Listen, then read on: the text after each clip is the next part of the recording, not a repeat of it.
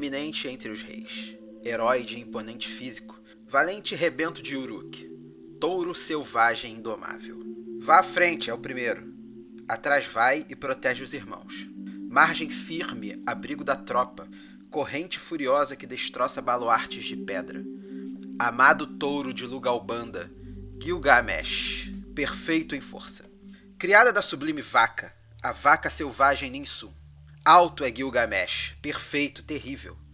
Abriu passagens nas montanhas, cavou cisternas nas encostas do monte, atravessou o mar, o vasto oceano, até onde nasce Shamash. Palmilhou os quatro cantos em busca da vida. Chegou, por sua força, ao remoto Utah-Napiste. Repôs os templos arrasados pelo dilúvio. Instituiu ritos para toda a humanidade. Quem há que a ele se iguale em realeza? É como Gilgamesh diga: Este sou eu, o rei? Gilgamesh, quando nasceu, renome lhe deram. Dois terços ele é um deus, um terço é humano. A efígie do seu corpo, Belet Ili a desenhou.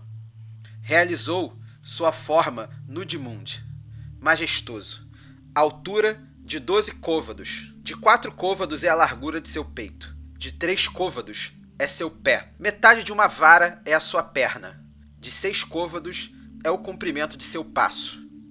Côvados são os pelos de seu rosto. Barbudas são suas faces, como as justufos do cabelo, exuberantes, como Níssaba. Pelo talhe, é perfeito em seu encanto. Pelos padrões da terra, formoso é.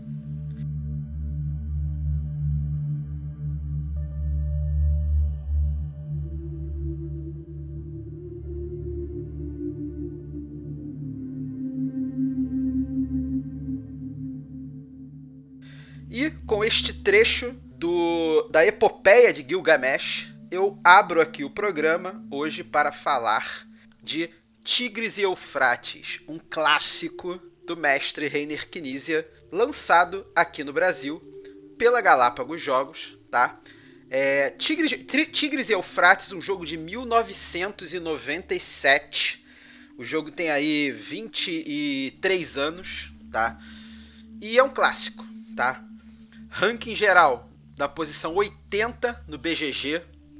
Foi, teve uma reimplementação há pouco tempo, como o nome de Yellow Yangtze, tá? Também, né? Jogo do, do Kinesia. Teve uma reimplementação aí agora que se passa na China, mas o Tigres e Eufrates, o clássico, tá?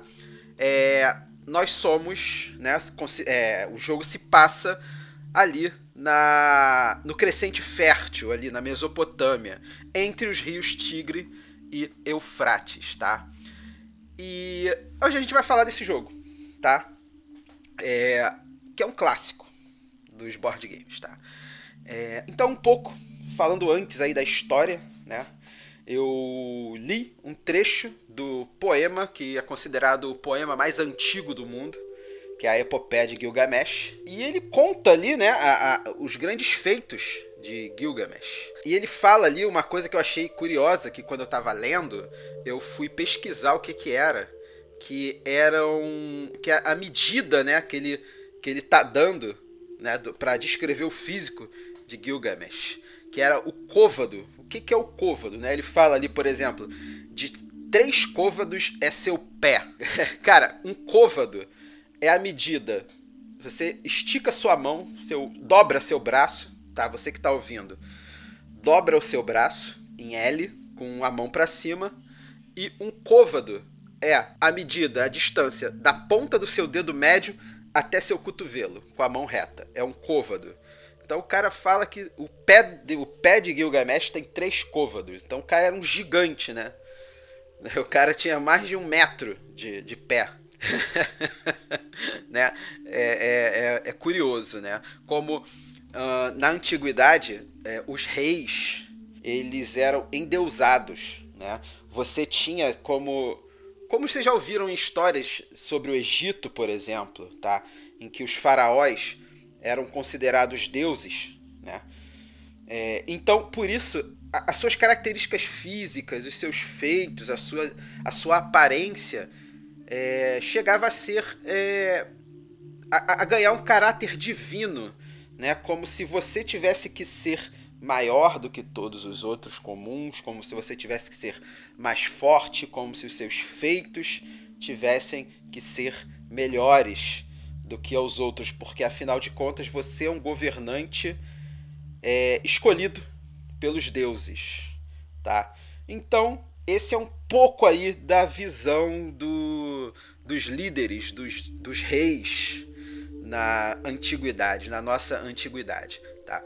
Então, falar um pouco do tema do Tigres e Eufrates. Um jogo que, assim, podia ser um jogo abstrato, onde você tem quatro cores e vários tipos de peças diferentes e você tem ali que fazer aquele controlezinho de área ali. Mas, né, como a maioria dos jogos do Kinesia, mas, cara, eu, é, é legal você jogar pensando no tema do jogo, né? Então, Tigres e Eufrates, né? O berço da civilização, que é como são chamados os principais reinos da antiguidade, né? Como Ur, Babilônia, Mesopotâmia, tá? Esses reinos eles deram origem à organização da humanidade como a gente conhece hoje, tá? E nós, né, humanos, nós éramos nômades até o desenvolvimento da agricultura, né, que nos permitiu parar de viajar em busca de novos recursos, porque é, antes, enquanto, enquanto a gente era nômade, a gente ficava, chegava num local, a gente estabelecia ali a nossa cidade e a gente consumia todos os recursos naturais, todos os, os, os recursos para sobrevivência que tinham naquela região. Quando eles se esgotavam, a gente levantava e ia para outro lugar.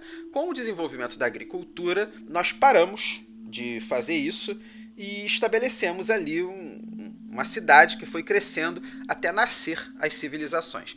Então, com o desenvolvimento da agricultura, né, a gente parou de viajar em busca de novos recursos para sobreviver e a gente passou a se estabelecer em um local fixo. Mas para a agricultura se desenvolver, era preciso um elemento essencial para a vida, que é a água. E foi entre os tigres, entre os tigres, né? então foi entre os rios Tigre e Eufrates que muitas das civilizações da antiguidade se desenvolveram, porque o, o rio Tigres e, e o rio Eufrates eles nascem lá nas montanhas da Armênia e eles vão descendo é, é, pelo Oriente Médio, onde hoje é a região do Oriente Médio, e desembocam no Golfo Pérsico. Tá? E é uma das maiores civilizações que nasceram entre esses dois rios foi a Mesopotâmia. E toda essa área por onde é, existe os rios Tigre e Eufrates, eles são conhecidos como o crescente fértil né? Porque é, é uma região que tem mais ou menos o formato de uma lua crescente e é, é fértil, né? É, por conta dos inúmeros rios que passam por ali e permitem, no meio de uma região árida, você desenvolver, é, tecno, é, desenvolver agricultura. Tá? Isso fez com que muitas da, das civilizações que surgiram ali crescerem e se tornarem grandes impérios, grandes civilizações, tá? Então vamos falar um pouco do jogo, tá? É, ah, só, só para localizar um pouco a, galera ali, tá? A Mesopotâmia, né? O, o local ali, o, onde fica o rio Tigre e Eufrates, né? A Mesopotâmia, tá? É o nome para a área, né? Para toda a área onde tem ali aquele sistema fluvial do rio Tigre e o rio Eufrates que nos dias modernos, hoje, tá, corresponde aproximadamente a maior parte do atual Iraque e Kuwait, tá? além de algumas partes da Síria e regiões ali ao longo da fronteira da Turquia, da Síria e do Irã. Tá? É, e assim, como eu falei, é considerado um dos berços da civilização tá? pelo mundo ocidental. Mesopotâmia, na Idade do Bronze, Tá? Ela abrigava a Suméria, é, os impérios acadiano, babilônico e assírio. Tá? Então a, a, a civilização não era a Mesopotâmia, a Mesopotâmia era a área onde abrangia né, esses impérios. Tá? E todos esses impérios, né, o acadiano, o babilônico, o assírio, eram nativos do território do atual Iraque. Tá? E isso foi evoluindo, né? Isso foi na Idade do Bronze. Na Idade do Ferro, ela passou a ser controlada pelos impérios neo-assírio, neo-babilônico. É... Então, enfim, a coisa foi evoluindo, tá? É... Mas, então vamos lá. É... Falar um pouco agora sobre o jogo mesmo, tá? O jogo em si. O Tigres Eufrates ele foi lançado aqui no Brasil pela Galápagos Jogos no ano passado, em 2019. E é mais um jogo do grande Reiner Knizia, que foi lançado em 97. É, é um jogo bem abstrato, mas usa muito bem o tema dele. É, é, o tema fica muito legal ali. E uma coisa que eu gosto muito do Tigres e Eufrates é, é que ele é um jogo de controle de área e influência, que já é uma mecânica que eu gosto bastante. Com tile placement, né, que você vai colocando, você vai fazendo o controle da área com os tiles. É, e ele tem um set collection ali também. O set collection é na pontuação, que eu vou falar depois da pontuação do jogo. E o objetivo do jogo é bem simples: é desenvolver as quatro principais esferas de uma civilização, que são é, é as residências, né, a parte civil, que é representada pela cor preta, uh, os templos, representado pela cor vermelha, a agricultura e fazendas, né, que são representadas pela cor verde, e os mercados, que é o comércio representado pela cor azul. E para fazer isso, os jogadores eles têm que construir e expandir seus reinos. Também é possível construir monumentos né, na forma de zigurates, e os monumentos vão acumulando pontos de vitória é, contínuos né, uh, no final de cada turno. Mas a coisa. Eu falei aqui do, do, das esferas da civilização que são representadas por cores. E é aí que está o mais legal e o mais curioso desse jogo, tá? É, a maioria dos jogos de tabuleiro, quando a gente vai jogar, é, a gente escolhe uma cor para jogar. E o legal do Tigres e Eufrates é que você não escolhe uma cor para jogar, você escolhe um símbolo. Tá? Nós, no jogo, nós não jogamos com uma cor específica. Né? A gente joga com todas as quatro cores que tem no jogo, que é o vermelho, o azul, o verde e o preto. E elas representam essas quatro esferas que eu mencionei. E os jogadores eles se distinguem é, pelo símbolo da dinastia que eles representam. Então você pode escolher o touro, o vaso, uh, o arco e flecha e o leão. Então o jogador que escolhe jogar com o leão, ele vai ter né, o leão vermelho, o verde, o azul e o preto. É isso que é legal do jogo, porque você você tem as quatro cores. Você tem as quatro cores que representam cada esfera da civilização. E você tem os monumentos, que são os zigurates, que você vai construindo quando você faz um quadrado de 2 por 2 Você vai construir um monumento. É, e o monumento ele é composto de duas cores. E, e esses monumentos vão te dar pontos no, no, final de cada rodada, no final do teu turno, né? E é legal porque a, o jogo ele da versão da Galápagos né? Vem uma. Que é a versão da, que a Fantasy Flight lançou, uma versão de euros clássicos. A Fantasy Flight começou a lançar é, uma, uma série, eu não sei se eles pararam, mas eles lançaram uma série de jogos com edição clássicas de euros, né? Que eu achei uma coisa muito legal que eles fizeram. E, e, e deu uma roupagem bonitinha para o jogo, né? Então os templos do Tigres e Eufrates, eles vêm em forma de zigurates, que é um templo, é um tipo de templo que foi criado pelos sumérios e é um, um tipo de templo, uma, uma forma, uma, um tipo de engenharia muito comum tá, para os babilônicos e assírios. Tá? É, e ele é pertinente à época desse antigo vale da Mesopotâmia, tá? E o que, que é um zigurate, né? Você vai ver, se você jogar no Google zigurate, você vai ver como é que é, mas é, falando aqui para vocês, ele, o zigurate ele tem a forma de pirâmides terraplanadas, que é um pouco parecido com essas com as pirâmides que a gente vê aqui na, na América, né? As pirâmides maias e, e, as, e astecas, né? É, então é, é, um zigurate, é isso, tá? É, é esse tipo de construção, né? São várias, uh, é uma pirâmide terraplanada uh, com vários planaltos em cada camada da pirâmide, tá? É, são vários andares construídos um sobre o outro, com o diferencial de que cada andar tem uma área menor que a plataforma inferior. Né? Então é aquele tipo de pirâmide de escadinha. Né? É, então, acho, ah, e, e, e, geralmente a gente pensa num zigurate ou numa pirâmide de forma retangular, mas haviam também zigurates em formatos ovais, é, quadrados, tá? E, cara, eu acho uma construção muito maneira de, de se ver. E o jogo ele usa esse tipo de, de construção para representar os templos, tá? É, então, é, voltando um pouco agora para o tema do jogo, tá? É, direto do Crescente Fértil, né, que é a região do Oriente Médio, que é conhecida por ser esse berço das civilizações antigas, o, o Tigres e Eufrates ele traz na forma de um jogo bastante estratégico é o crescimento de uma civilização antiga que fez surgir elementos muito presentes na nossa civilização de hoje, tá? No, no nosso presente, tá? Que é como o mercado, a religião, a escrita, as leis, tá? Tudo isso de uma forma rudimentar né, de uma forma, não vou dizer primitiva, porque primitiva vai fazer pensar que é algo que é, é, eu acho primitivo o termo um pouco depreciativo, né? Mas é, as noções de comércio, as noções de religião, é, as noções de escrita, leis, tudo nasceu ali. Né? A, a escrita cuneiforme, por exemplo, é, que é um tipo de escrita é, onde uh, as letras, né, os caracteres eram talhados na, no barro, na argila, né, é a escrita cuneiforme. A, a primeira tábua de leis né, que a gente é, foi encontrada na Mesopotâmia, né, o, o código de lei mais antigo da civilização.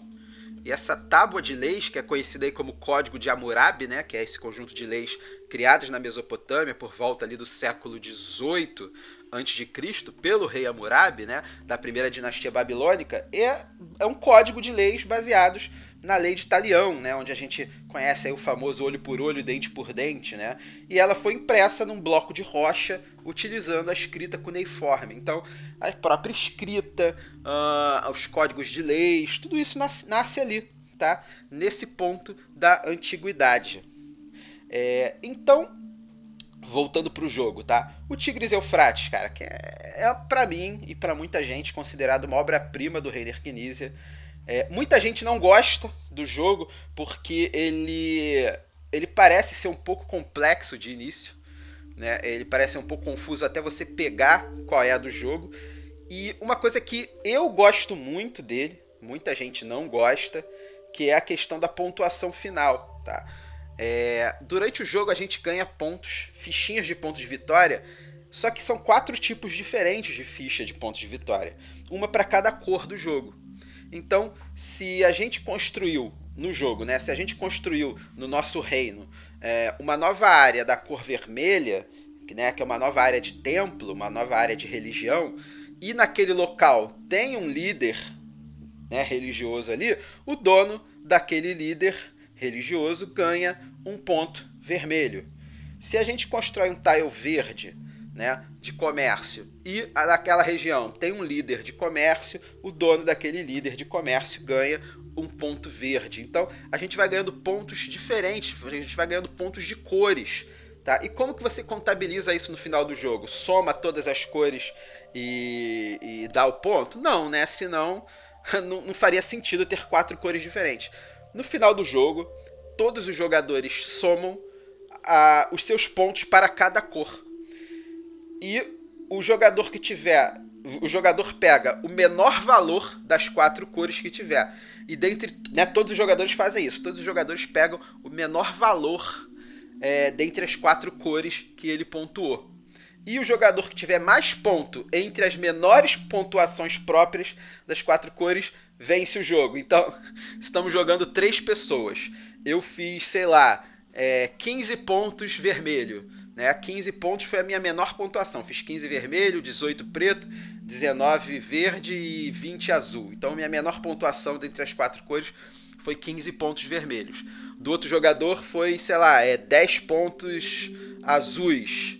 Né? Então, vê a menor pontuação dentre as quatro cores de todos os jogadores e aquele que tiver a maior pontuação dentre as menores vence o jogo. Muita gente acha isso frustrante, muita gente acha isso esquisito, mas eu acho que representa muito bem a sua tentativa de balancear o poder entre as quatro áreas de influência, entre as quatro esferas essenciais da civilização. Então tá aí mais um ponto para a temática do jogo, tá?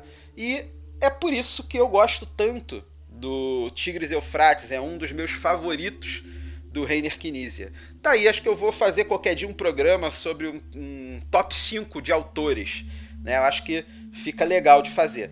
Então é isso, espero que tenham gostado do programa. Se você não conhece ainda o Tigres e Eufrates, cara, procura conhecer o jogo que é muito maneiro de jogar. É que, queima-mufa do caramba o jogo, mas vale muito a pena você conhecer esse clássico que tem aí no Brasil, cara. E nem é tão caro para você conseguir, tá acessível pra caramba ainda, tá? Então, quer conhecer? Vale a pena conhecer Tigres e Eufrates. Então, espero que tenham gostado. Foi uma análise um pouco mais aprofundada do que eu, que eu escrevi na Ludopedia é, e mata um pouco mais a curiosidade sobre esse tema histórico, tá? Que é a nossa antiguidade, né? Então é isso, um abraço. Siga a gente nas redes sociais, tá? Instagram, principalmente, porque é através do Instagram que você vai saber tudo que tá saindo no canal. É, siga a gente também na Ludopedia, no YouTube e no Facebook. Então, um abraço, obrigado por terem chegado aqui até né, ouvir até aqui o final do programa e um abraço.